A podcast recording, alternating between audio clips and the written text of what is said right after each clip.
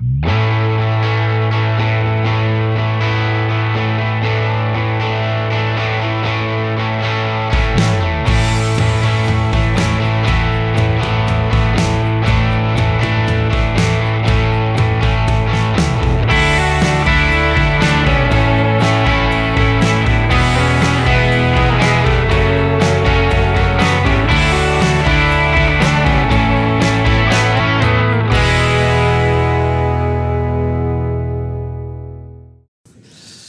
Para mim uma grande alegria estar aqui com vocês. Para você que não me conhece, meu nome é Everton Reis, eu sou um dos pastores da nossa comunidade, responsável por aqueles que têm de 18 a 30 anos. E você que acompanha a gente pela internet, uh, fica com a gente. Para mim é um grande prazer poder estar nesse momento de grande festa e alegria, compartilhando a mensagem do Evangelho com vocês.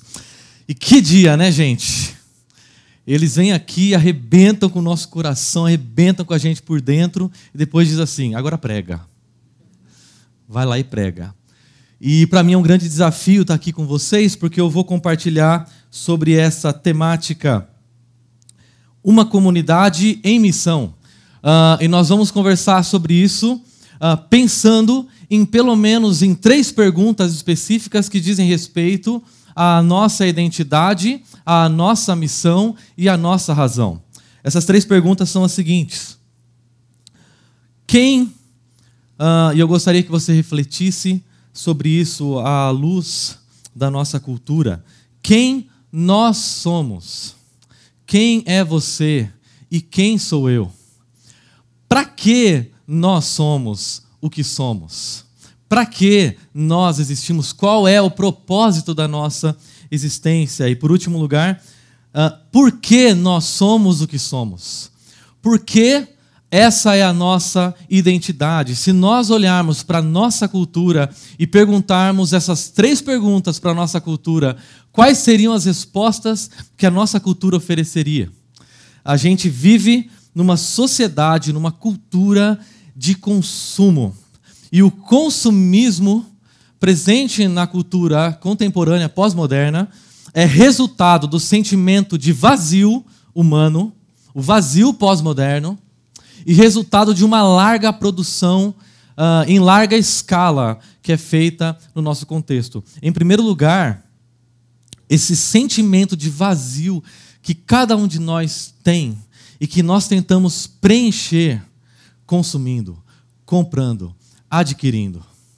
E por último, em segundo lugar, esse crescimento de uma produção de bens em alta escala, que faz com que nós precisemos consumir momento após momento, momento após momento, porque existem muitos produtos, muitas coisas à venda e a gente acabou de passar numa sexta-feira o Black Friday que estimula a gente a cada segundo. A gente abre o nosso computador, abre o nosso celular, está andando na rua e pessoas estão dizendo: consuma, consuma, consuma. Nós vivemos dentro de um contexto, de um sistema cultural que constantemente diz para você e para mim: você deve consumir. A sua existência se baseia em consumir. E esse é o estilo de vida pós-moderno, porque depois da Segunda Guerra Mundial houve uma ampliação dos recursos de mídia, especialmente a televisão, que funcionam como um, um, meio de comunicação em massa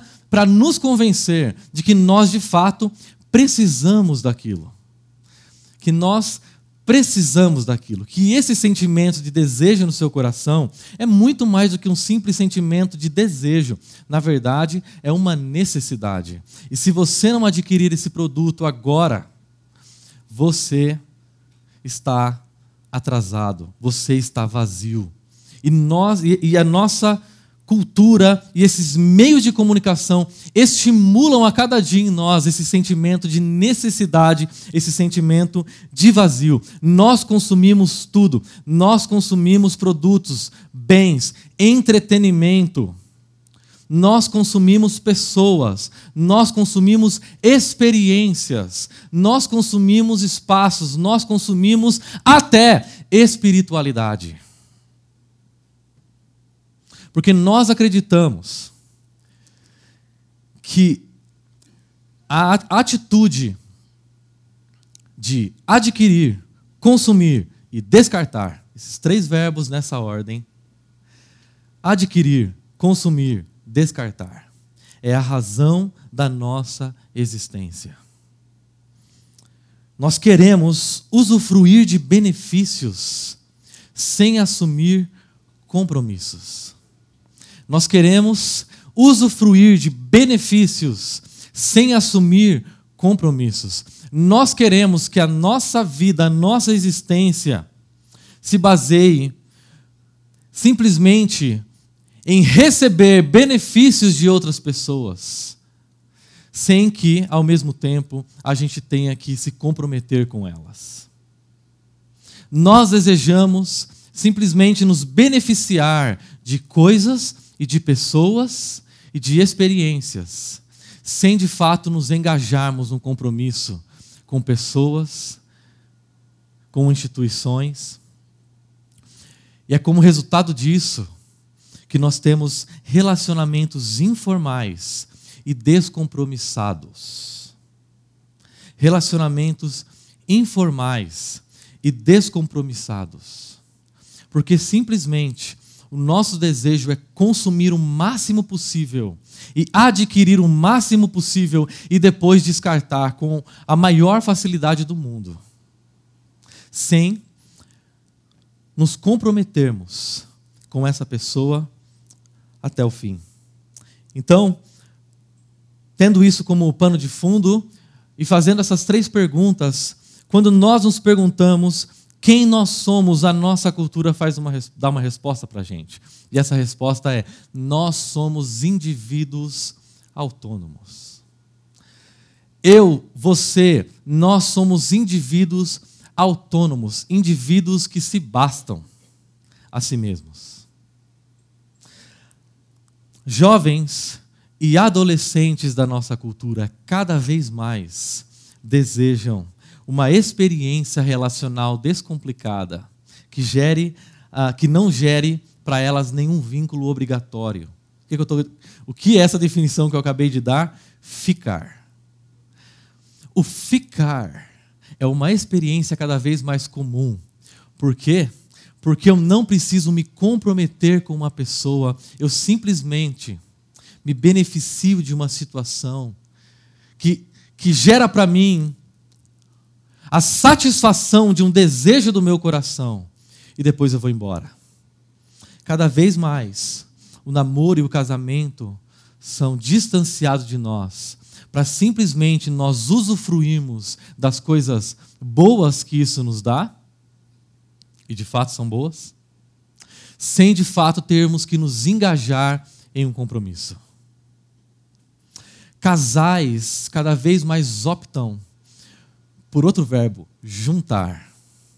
O que significa que eu não firmo um compromisso com uma pessoa sem, sem eu ter que, uh, ou melhor, me beneficiando de tudo que isso vai gerar para mim, sem ter que me comprometer com ela. Cada vez mais, o sexo casual, sem nenhum tipo de elo ou compromisso, sem nenhum tipo de situação que restringe a minha individualidade, porque esse verbo que a Bíblia tanto usa, sujeitar, se tornou ultrapassado, antiquado, se comprometer, se submeter. Quando se trata da espiritualidade, a gente também tem esse mesmo tipo de atitude, porque hoje surgiu, há alguns anos surgiu, uh, a expressão desigrejados, que são pessoas que procuram exercer a sua espiritualidade sem de fato se comprometer com uma igreja local.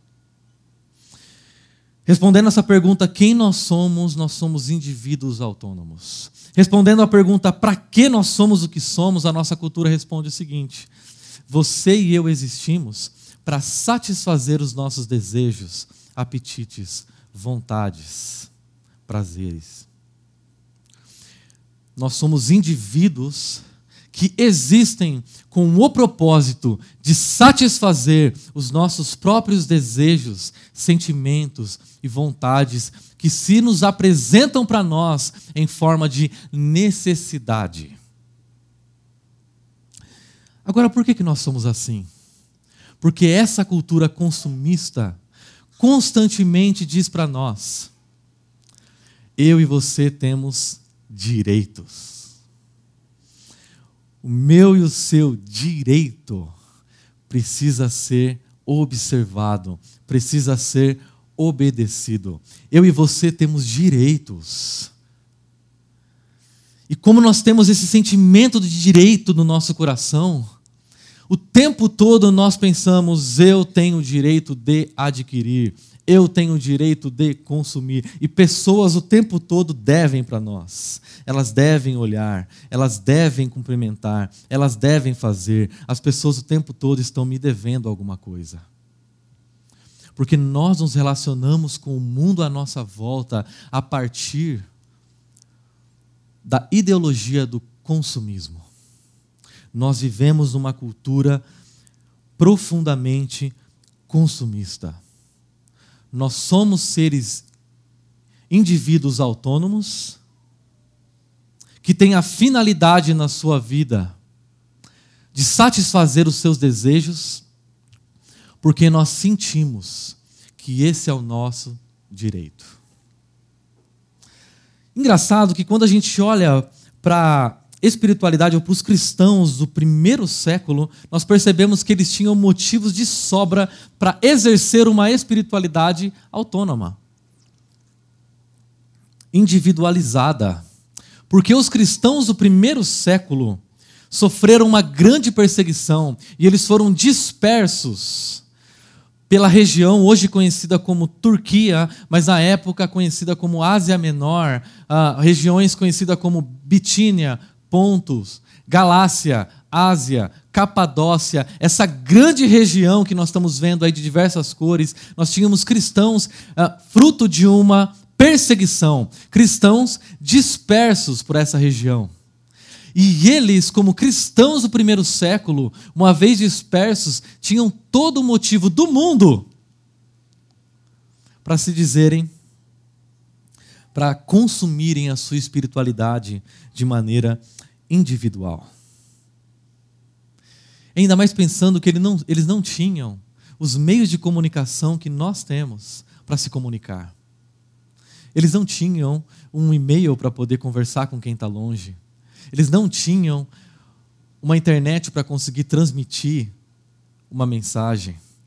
E eles poderiam se olhar, olhar para si mesmos e se pensar como pessoas que estão usufruindo de uma espiritualidade e pensar: o meu caso é uma exceção. Eu estou disperso, eu estou distante, eu não tenho a quem me submeter. Eu não tenho a quem me submeter. E o interessante é que o apóstolo Pedro escreve uma carta a todos esses cristãos do primeiro século. Então, da mesma maneira como a gente hoje está transmitindo essa mensagem ah, ao vivo para pessoas que nos acompanham mais, nas mais diversas regiões do nosso país e fora. Pedro escreve uma carta e, com, e, através dessa carta ele se comunica com cristãos dispersos nas mais diversas regiões da Ásia Menor. E qual é a mensagem dessa carta?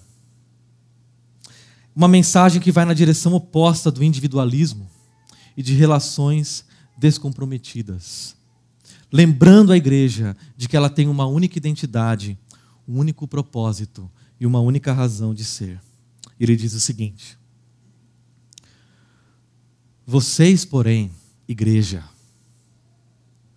são geração eleita, sacerdócio real, nação santa, povo exclusivo de Deus, para anunciar as grandezas daquele que os chamou das trevas para a sua maravilhosa luz. Antes vocês nem sequer eram povo, mas agora são povo de Deus. Não haviam recebido misericórdia, mas agora a receberam. E esse texto, o interessante dele é que ele responde exatamente a essas três perguntas. A nossa cultura nos afirma como indivíduos cheios de desejos que devem satisfazer os seus direitos. Mas a palavra de Deus nos apresenta, apresenta a igreja, pessoas que foram recebidas e incluídas na igreja, como geração eleita. A nossa identidade está no fato de sermos pessoas que foram inseridas na comunidade de discípulos, e é isso que nós vimos acontecendo hoje pela manhã. Pessoas sendo inseridas na comunidade de discípulos, pessoas, geração eleita, pessoas que foram escolhidas por Deus para serem inseridas dentro do seu povo que está espalhado nas mais diversas regiões do globo.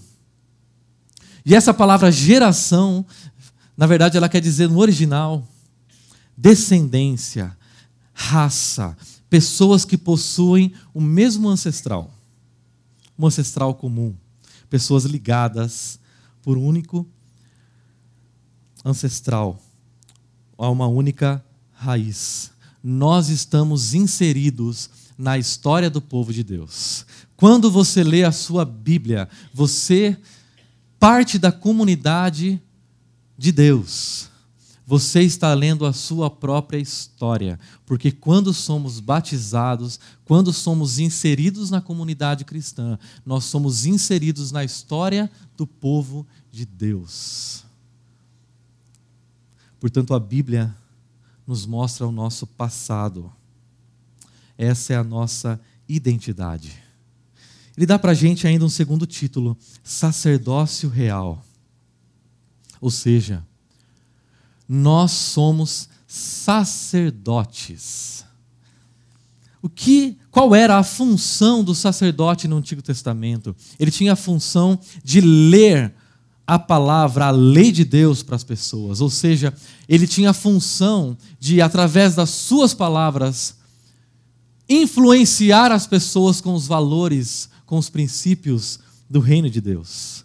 A nossa função como sacerdotes do reino é mediarmos o reino de Deus com a cultura consumista à nossa volta, apontando para ela um estilo diferente de vida, um estilo de vida em que o amor é a base das relações e não o consumo. O sacerdote tinha a função de abençoar o povo de Deus. A nossa função é sermos bênção para as pessoas, é abençoarmos as pessoas com as nossas palavras, com a nossa vida. O terceiro título ainda que ele dá para revelar a nossa identidade é nação santa. E quando a gente pensa em santo, a gente ouve essa expressão santo, duas coisas praticamente vêm na nossa cabeça. A primeira delas, santo, é uma pessoa que realiza milagres, ou realizou milagres, que nunca errou, nunca pecou na vida, e uma pessoa que vive para fazer o bem em prol dos outros. Isso é santo no nosso imaginário.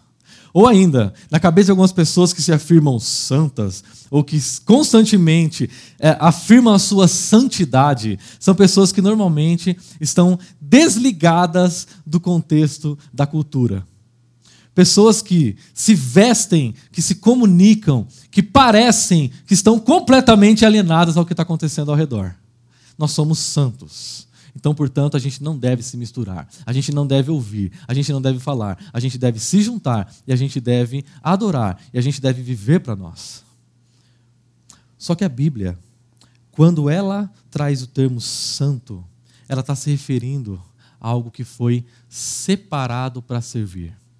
Imagine um oleiro que pega um bloco de argila para fazer dois vasos. E ele começa a moldar aquele barro, aquela argila, e aquela argila vai girando nas mãos dele e vai tomando forma.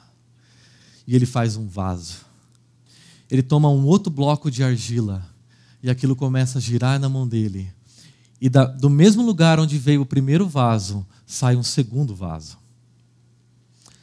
Só que aí, o sacerdote do Antigo Testamento toma aquele primeiro vaso e usa para colocar água e o consagra para um uso exclusivo no templo. O outro, uma senhora aparece, toma aquele vaso do oleiro, leva para casa, coloca água e algumas flores.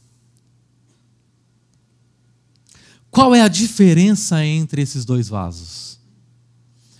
Os dois vasos têm a mesma natureza. Os dois vasos são feitos de barro. A diferença é que aquele primeiro vaso santo, ele agora tem uma finalidade. Ele foi separado, por isso ele é santo. A finalidade dele, ele está consagrado para o uso no templo. É isso que somos nós. Pessoas que fazem parte da comunidade cristã são pessoas que têm a mesma natureza das pessoas ao seu redor. Nós somos feitos de barro. Nós temos a mesma natureza.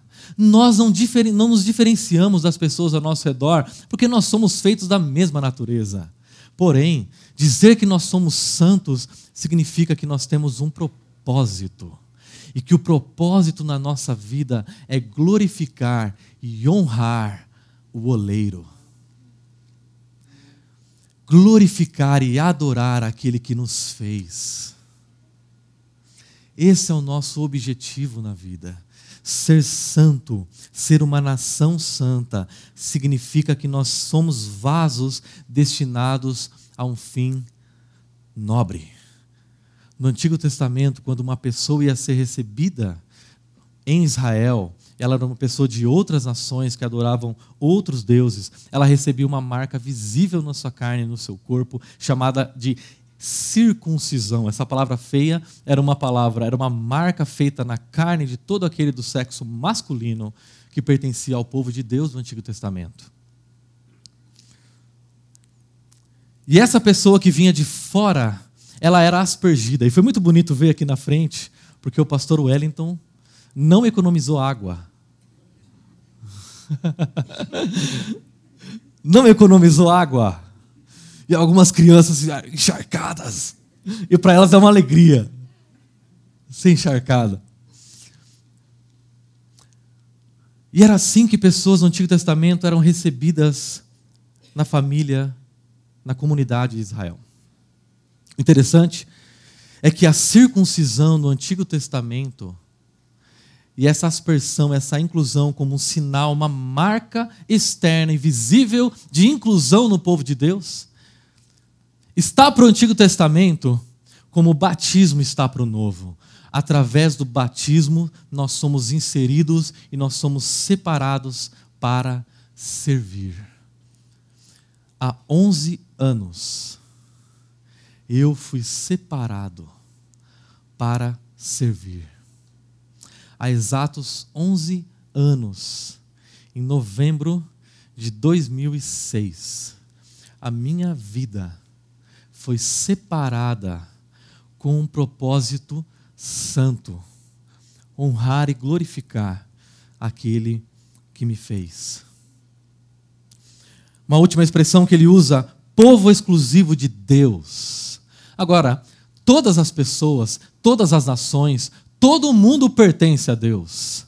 A diferença do povo de Deus é que ele pertence exclusivamente a Deus. Nós não pertencemos a nós mesmos, nós não pertencemos a alguém, nós somos povo de Deus. Nós pertencemos exclusivamente a Ele, a comunidade cristã, que não se limita à chácara primavera, mas que passa por ela pertence única e exclusivamente a Deus. Não pertence a um pastor, não pertence a uma pessoa, não pertence a um ser humano, pertence ao Criador. Ao Criador. Nós pertencemos exclusivamente a Ele. Essa é a nossa identidade. Agora, você já tomou a decisão de ser parte dessa comunidade de sacerdotes do reino no mundo distante de Deus? Você já tomou a decisão de fazer parte dessa comunidade contracultural, dessa comunidade que pertence exclusivamente a Deus? Isso é um privilégio. Isso é um privilégio. O meu desejo é que todas as pessoas, o maior número de pessoas, experimentem isso nas suas histórias, na sua vida. Segundo lugar, para que nós somos? Isso aqui é mais curto. Nós existimos, nós somos povo de Deus, propriedade exclusiva dele, para para anunciar as grandezas daquele que os chamou das trevas para a sua maravilhosa luz.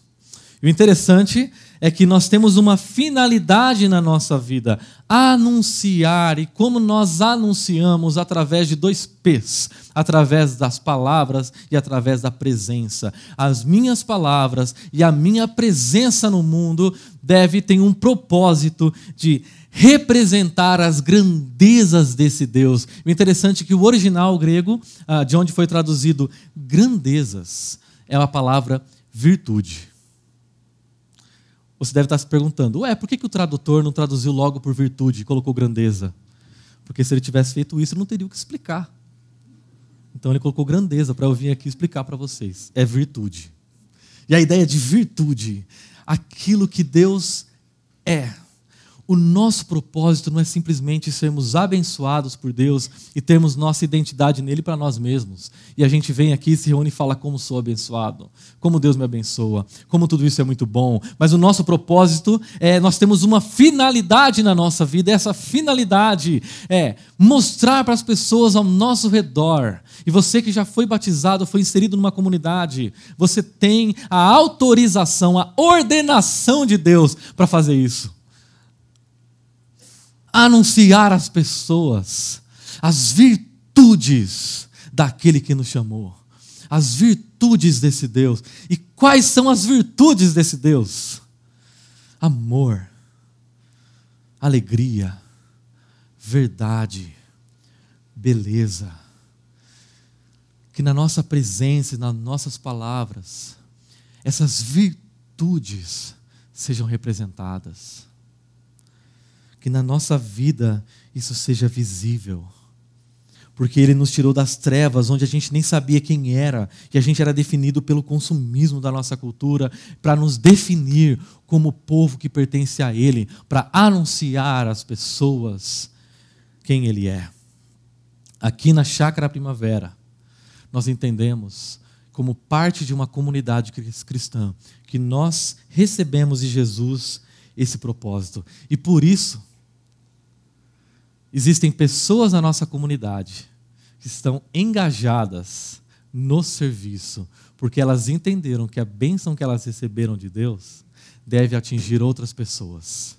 A bênção que elas receberam de Deus deve servir para outras pessoas. Esse vídeo que eu vou mostrar para vocês revela pessoas da nossa comunidade que foram abençoadas, sendo usadas por Deus para servirem outros.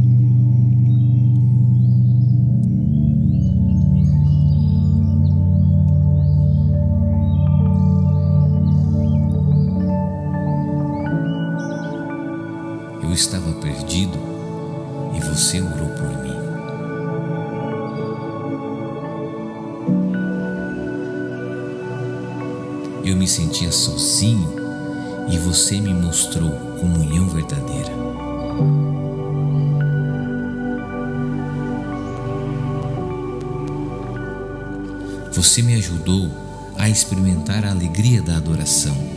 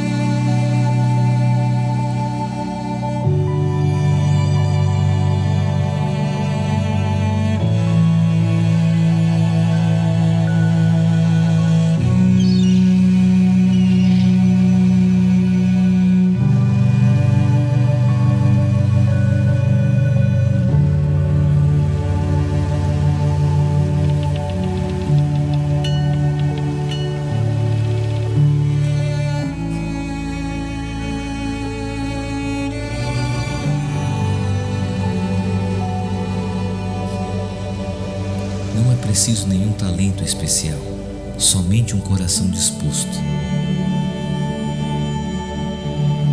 Nós não conseguimos fazer isto sozinhos. Obrigado por nos ajudar a transformar vidas. Obrigado por fazer parte da história que Deus está construindo em nossa comunidade.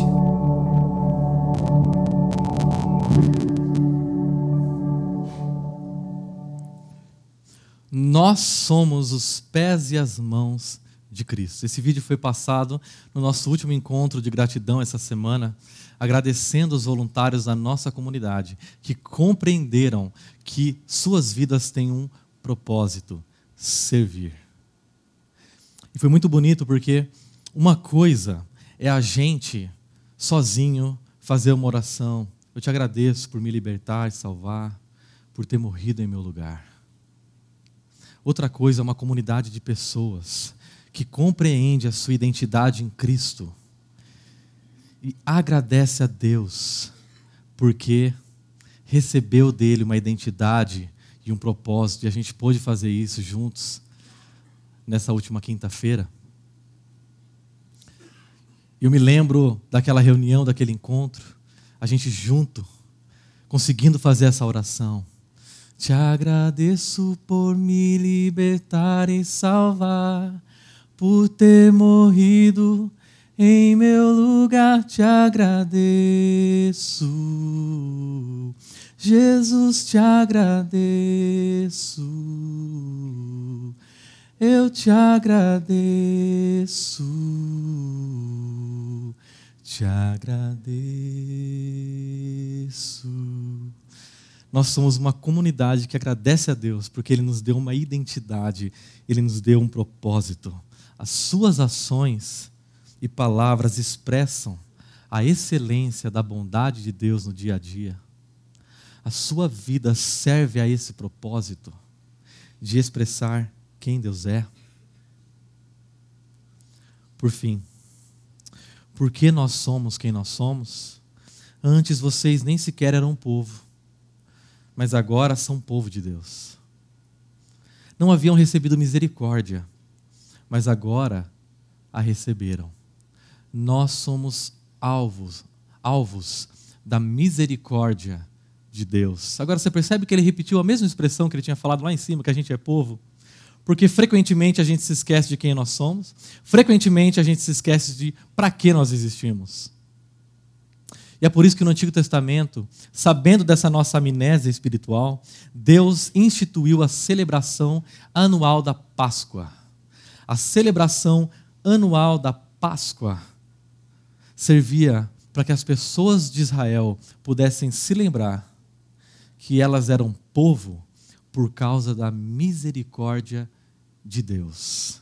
Não porque elas tinham direito, mas por causa da misericórdia de Deus. No Novo Testamento, Deus instituiu uma maneira de nós nos lembrarmos de quem nós somos e para que nós existimos. E essa razão é a ceia. Ela, ela nos lembra da misericórdia de Deus sobre as nossas vidas. Jesus nos dá uma razão. E quando nós celebramos a ceia, como nós estamos aqui reunidos hoje para fazer, ainda não acabou essa festa, nós nos lembramos de uma coisa nós somos povo de Deus, não porque nós merecemos, não porque nós temos direito, mas porque Ele nos amou até o fim. Ele derramou Sua misericórdia sobre nós naquela cruz. Você tem consciência de que a misericórdia de Deus é o alicerce da nossa identidade e da nossa missão? Você tem consciência de que você só está aqui participando disso tudo, não porque você merece, não porque eu mereço, mas por causa da misericórdia do Deus Criador? Eu gostaria de convidar você a termos um momento de oração, agradecendo a Deus por tudo que Ele fez e está fazendo em nossa história porque Ele nos deu uma identidade nele. Somos povo dele. Um propósito, nós existimos para servir. E uma razão, nós existimos por causa da misericórdia dele. Pai, obrigado, Senhor. Por causa da Sua misericórdia, nós estamos reunidos aqui hoje. Por causa da Sua misericórdia, nós somos inseridos na história do Teu povo. Por causa das Suas misericórdias, nós podemos ser salvos de nós mesmos, salvos de uma cultura individualista, consumista, narcisista nós podemos experimentar a Sua presença e receber a identidade no Senhor. Esse vazio que o consumismo não consegue suprir, o Senhor supriu em nós, por causa da Sua misericórdia. Que esse seja o motivo da nossa celebração hoje. Essa é a nossa oração, Pai. Esse é o nosso pedido. Em nome de Jesus. Amém.